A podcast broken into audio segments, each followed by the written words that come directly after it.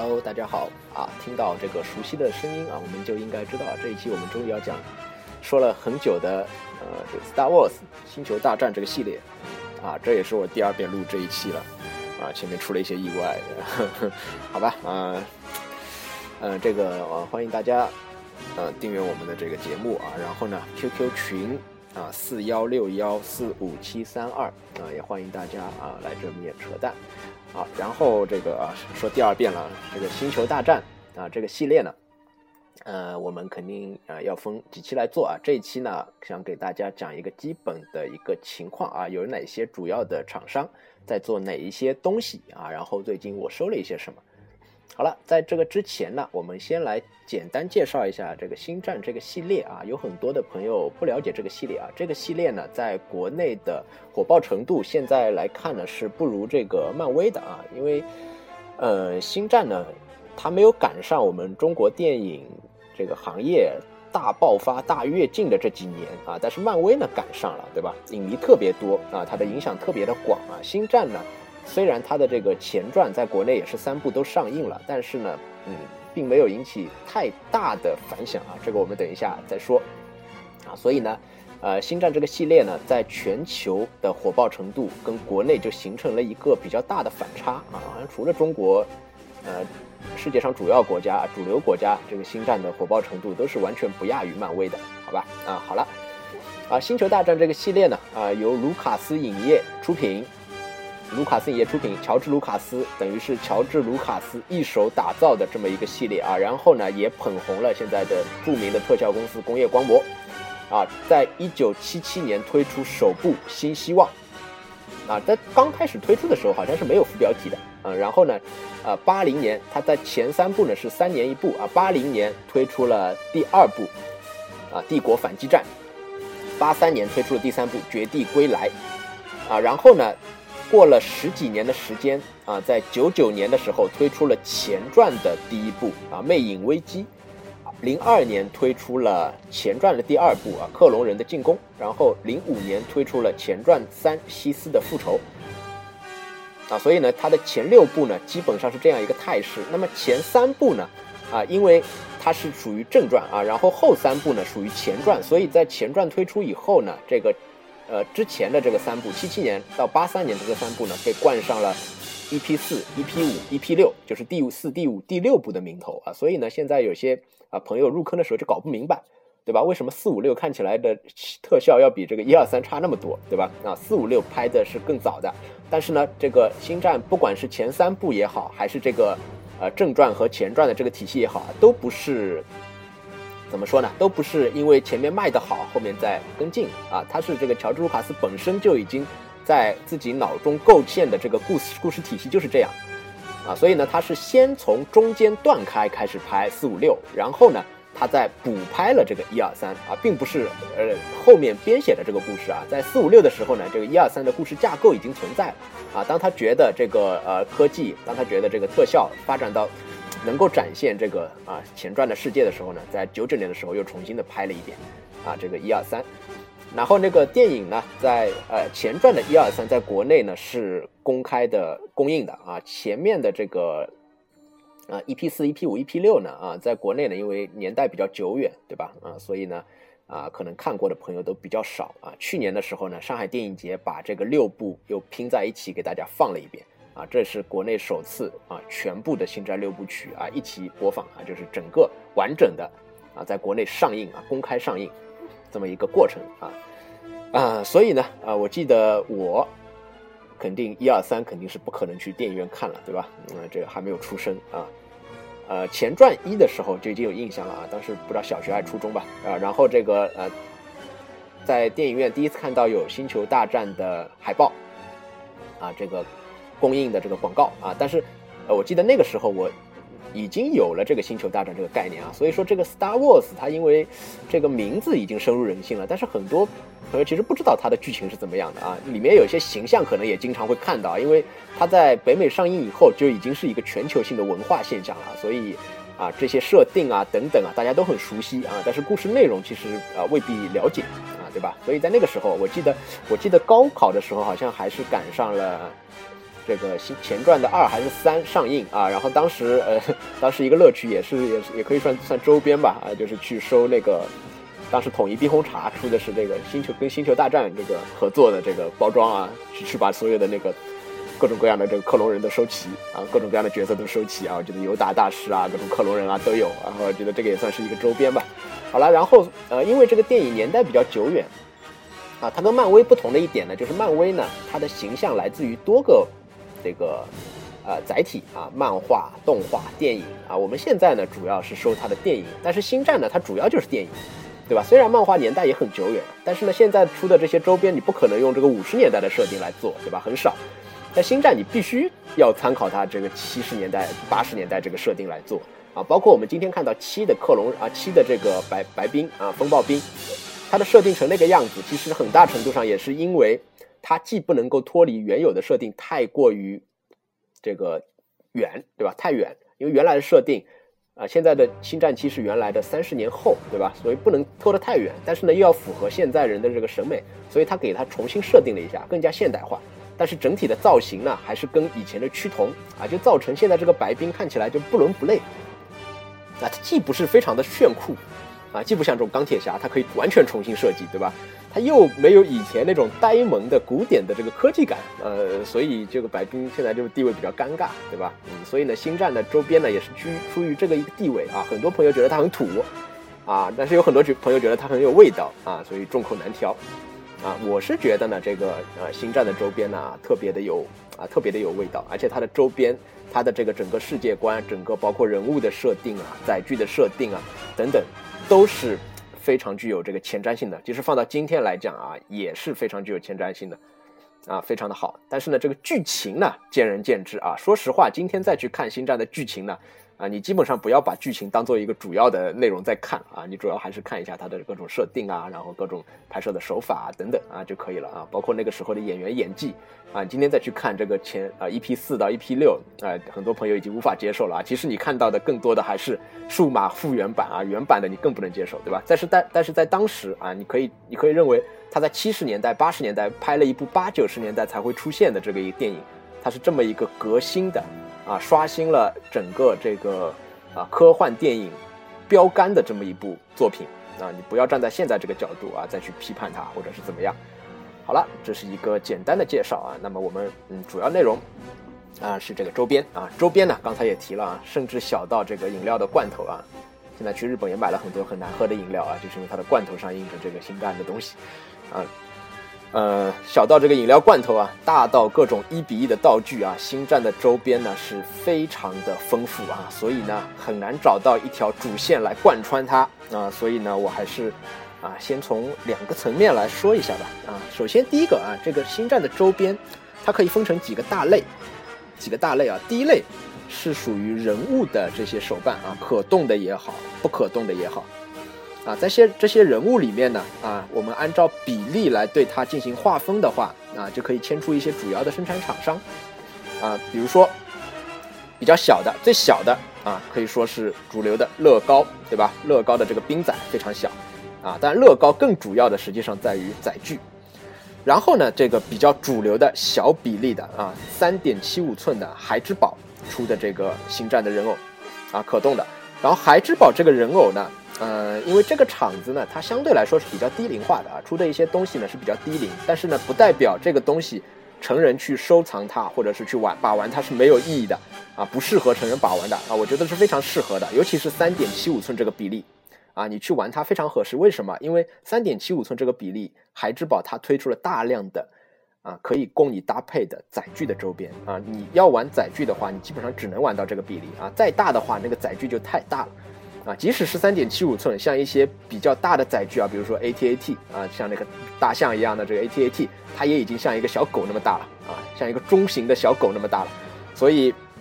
啊，这个这个三点七五寸呢啊，尤其它还可以，因为比较小，它可以弥补这个美系一些厂商在这个细节啊上的这些不足啊。美系的东西相对都比较粗犷，对吧？它越小呢，这个东西越容易被遮掩掉，所以比较合适。啊，这个是三点七五寸啊，然后再往大一点呢，就是这个一比十二的，就是我们讲的六寸。六寸这个系列呢，海之宝也有出啊，它比较著名的那个黑系列啊，这个黑系列呢，它有一个特点，就是像这个 Darth Vader 啊，黑武士，它的披风啊等等，它都用布质的材料来做了啊，所以呢，这个系列呢有这么一个特点，但是整体而言呢，它的各种细节呢，相对来说还是比较差的啊，我觉得是比较差的。然后这个一比六跟它。啊，这个对抗的啊，跟它这个啊风庭抗礼的呢，主要是啊日系的这些厂商啊。自从前几年这个日系的一大波厂子以万代为主的一大波厂子拿了这个星战版权以后啊，一下子星战的版图就从美系一家独大变成了美日风庭抗礼啊，包括这个 GSC 的粘土也出了啊，星战的 Q 版的，然后万代出了一大波的成品和拼装，所以在一比六这个比例呢啊，现在慢慢的是已经东风压倒西风了啊，我觉得万代这一波。啊，已经把这个呃，这个海之宝这这一波，就是不管从东西的性价比来讲，还是东西实际的品质来讲啊，都是日系的厂子出的要比较好。那么日系有哪些厂子出呢？啊，主要一个啊，万代，万代自己呢，它有 SHF 这个可动的系列和拼装的系列。啊，具体而言，这个可动的 SHF 呢，啊，它没有什么大的问题，但是呢，它的性价比因为有拼装在。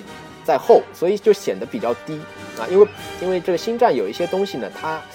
嗯全身全身是覆盖甲的，对吧？以白冰为例，这个 SHF 一个白冰做出来的效果，实际上跟这个拼装是差不多的，而且拼装在比例上，在细节上是更还原电影的啊。SHF 呢有一些自己的这个再创作在里面啊，尤其是身材的比例上，如果你要组队的话，我个人是非常建议。组这个拼装的啊，我自己就组了这个拼装的这个白冰啊，二十多个组队啊，价格呢在日本买实际上也就八十多块钱一个，国内呢一百出头一个啊，但是 SHF 你买一个就要将近两百，对吧？啊，而且呢各种方面也没有说很多的地方是完胜这个拼装的啊，所以我个人是比较推荐拼装的。但是呢拼装有一个问题啊，一个呢是你必须自己花人力去装它，对吧？啊，另一个呢就是说它需要补色。它需要大量的补色啊！以前的这个老白冰呢还好啊，其实只要两支笔，一支灰色的马克笔，一支蓝色的细的马克笔就可以补了啊。蓝色的这个啊头上补一下，然后灰色的也是头部有一些灰色的地方补一下啊。不要用那个贴纸啊，那个贴纸它它贴都贴在这种凹凸不平的地方，效果不是很好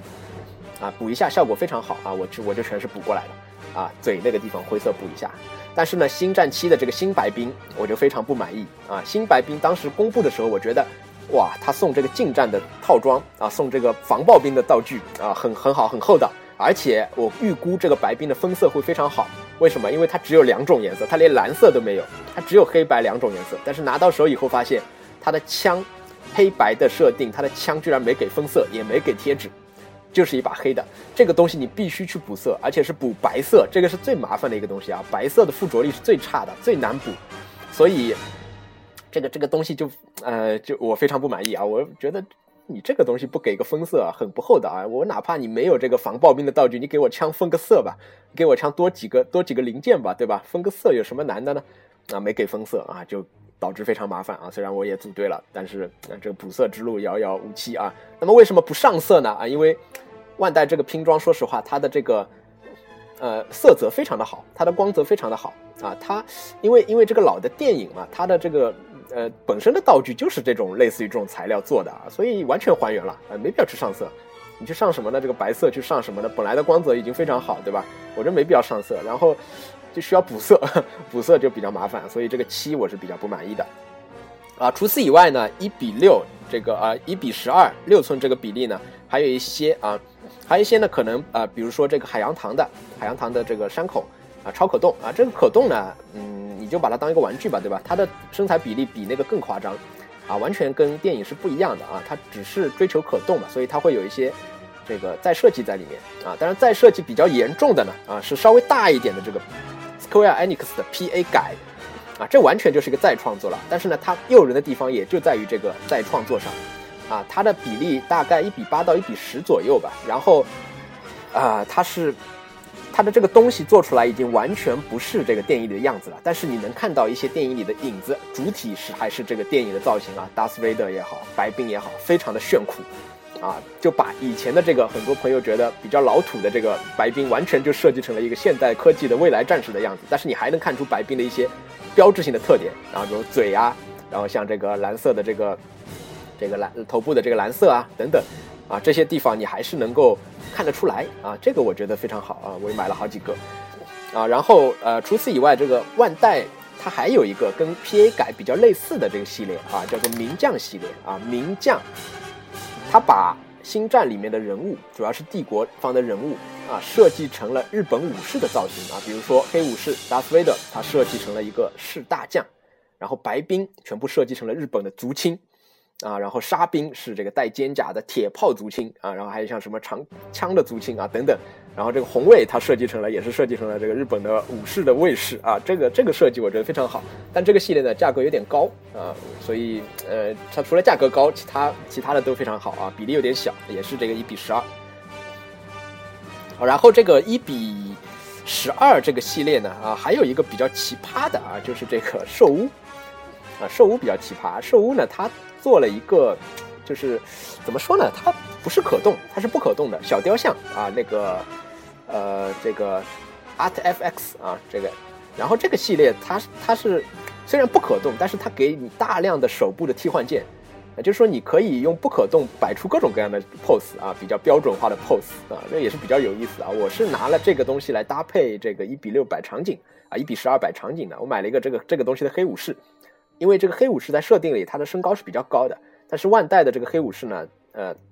一个是它的披风非常的不好，没有质感啊，封建了；另外一个呢，就身高不够啊，所以我买了一个这个 RTFX，。它的这个比例比它要大一点啊，所以呢就显得要高一点，拿来正好可以搭配。然后还买了它的两个这个红卫，啊，拿来搭万代的白兵啊，摆一个场景。好，一比十二呢，基本上就是这样的啊，六寸基本上就是这样。那么再大一点呢，就到这个十二寸，啊，十二寸呢主要是三家，啊，第一家啊，Medicom 也是日系的啊。这家反正别买就行了啊，或者说特别便宜，你可以买一个来啊。这个这个呃，这 I H 这个系列，Medicom 它做这个这个这个东西呢，它除了做动漫人物啊，做电影人物呢，就就就那样啊，就那样。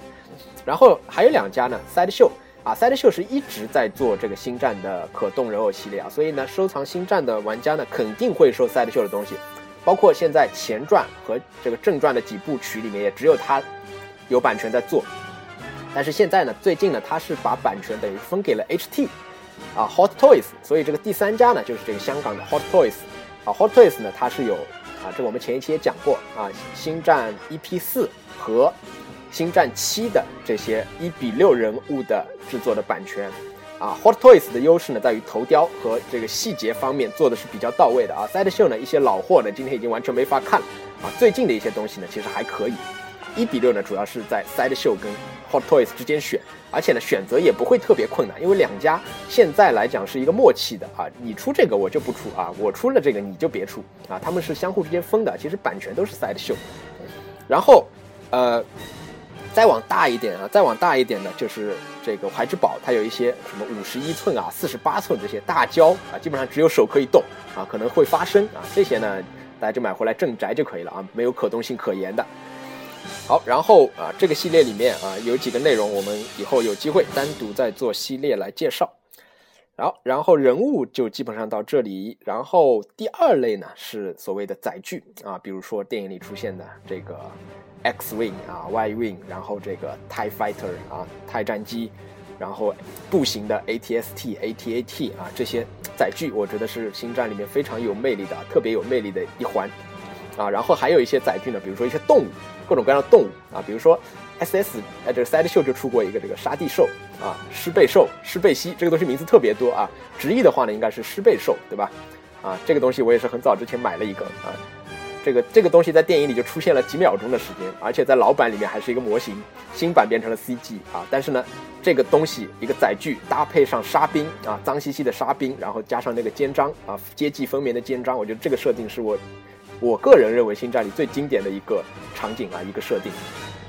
非常赞。骑着这个生物的载具啊，这个感觉特别的，就特别的复古啊，知道吧？然后，啊，这个载具这个系列呢，啊，也是几家在做。刚才也已经提了啊，孩之宝它的这个跟三点七五寸配合的一比十八的载具啊，出的比较的全。然后呢，万代呢最近是出了载具的模型啊，万代的开模，各种细节做的都非常的到位。啊，所以它的载具呢也是最近比较火热的啊，但是呢，万代的载具呢，它的比例是不统一的。比如说步行载具比例比较小，啊，比这个这个个头比较小的，它会做成一比四十八的。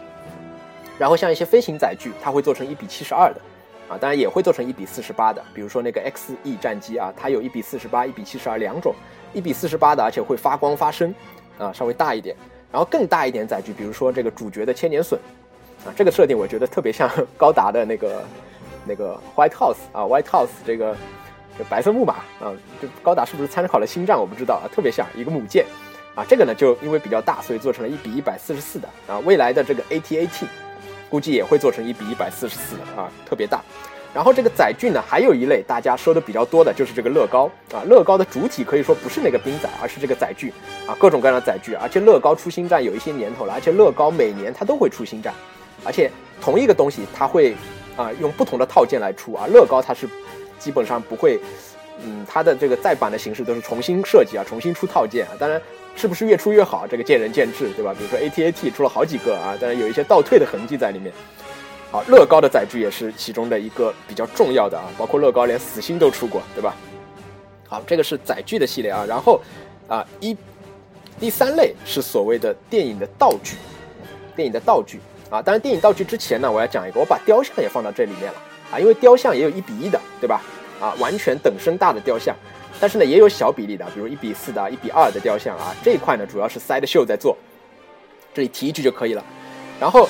一比一的有哪些呢？啊，最著名的、大家最常买的就是这个光剑啊，光剑呢，孩之宝这种初级的啊，儿童用的这种伸缩光剑。到这种比较简单的塑料的发光的光剑，到它比较高端的收藏级的这个光剑啊，大家都买啊。然后这个光剑啊，海之宝的收藏级啊，我觉得是比较推荐的啊。价格呢比较适中，大概一千块钱左右一把，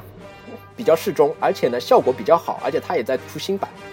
啊。这个打开光剑啊，这个光束竖出来啊，当然你平常不开的时候就跟一个灯管是一样的啊啊，光竖出来，黑夜之中对吧？然后有这个相应的这个声效啊，嗡嗡嗡这个声效，然后。相互击打的时候也会有哐哐哐这个光剑击打的声音，啊，所以呃效果非常好啊，尤其是最近电影要上映了，很多小伙伴想要拿着光剑去看电影啊，可以趁这个机会去买一把。而且，呃，令人感觉比较奇怪的是，最近孩之宝它也有光剑卖了啊，虽然价格比较高，比淘宝大概贵百分之五十左右，啊，但是很很惊奇啊，在这边也能看到有这个收藏级的光剑卖了。啊，除了这个孩之宝以外呢，还有一些厂子也会做这个光剑的收藏品啊。但这个呢，可能大家买的会比较少。一个呢，它价格比较高；另外一个呢，有的有的厂它只做这个光剑的剑柄，啊，光剑剑柄没有这个光束的。好，一比一的呢，除了光剑以外，还有像这个头盔啊，包括五零幺的啊，非常著名的这个呃全身的这个甲啊，也是非常多的。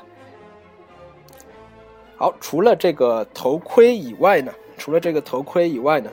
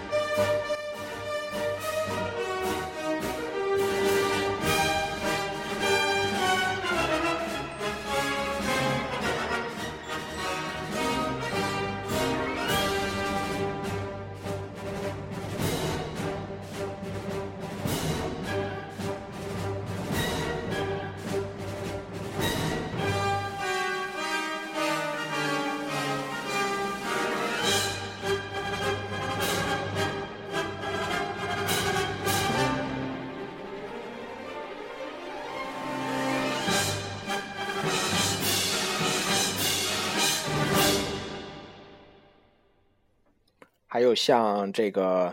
比如说这个呃，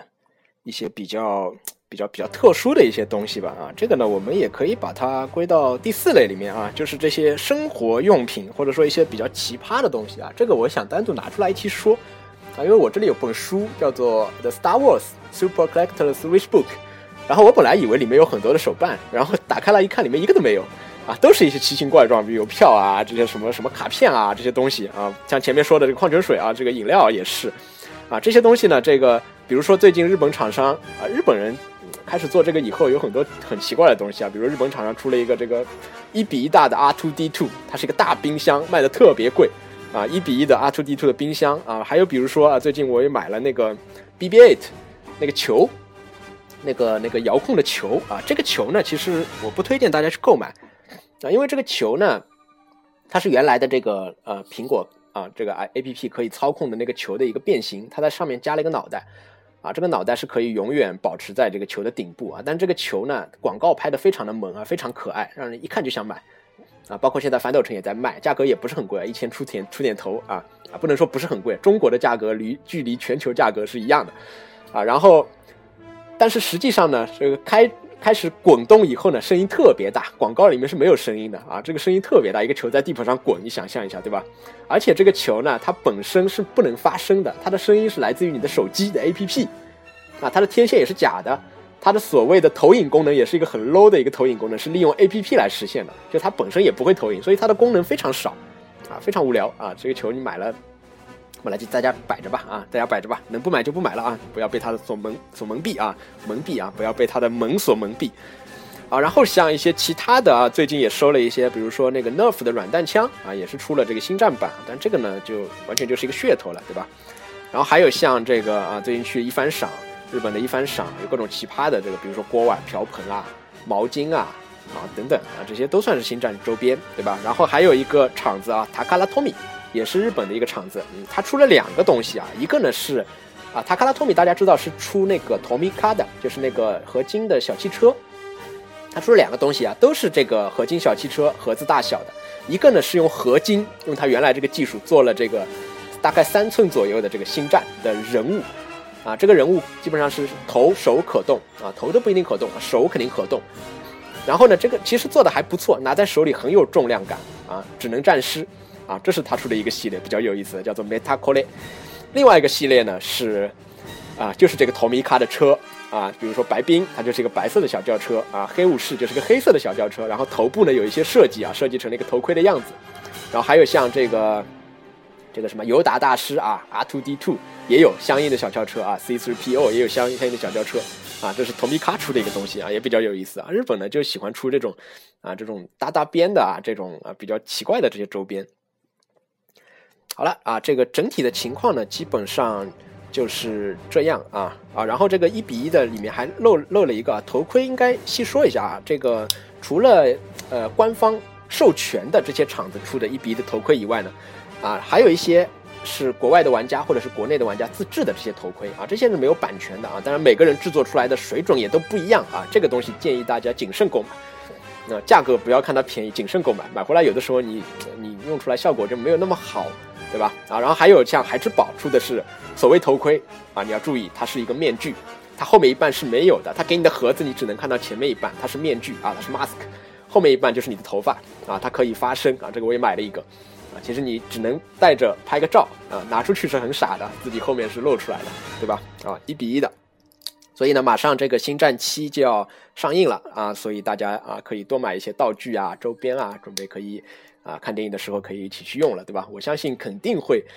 看到有这样的朋友去的啊，那我自己是不会这样去的啊，肯定会看到有朋友这样去啊，希望多刷几遍的时候能够看到这样的朋友啊。然后大家也可以趁这个机会啊，最近呢是呃《星战七》要上映，所以七的周边会比较多一点啊。也希望大家能够啊听完这期节目以后啊，能够大概有一个整体的了解，有哪些人物啊？因为经常看到有人会问问题啊，想买星战的人物，但不知道买什么啊。大概的比例也跟你说了，对吧？基本上就这种比例，根据自己的需求啊，然后推荐的有的也推荐了啊，根据自己的需求。啊，这个尽量能够避免买到这个国产，因为我觉得支持这个电影周边嘛，啊，你的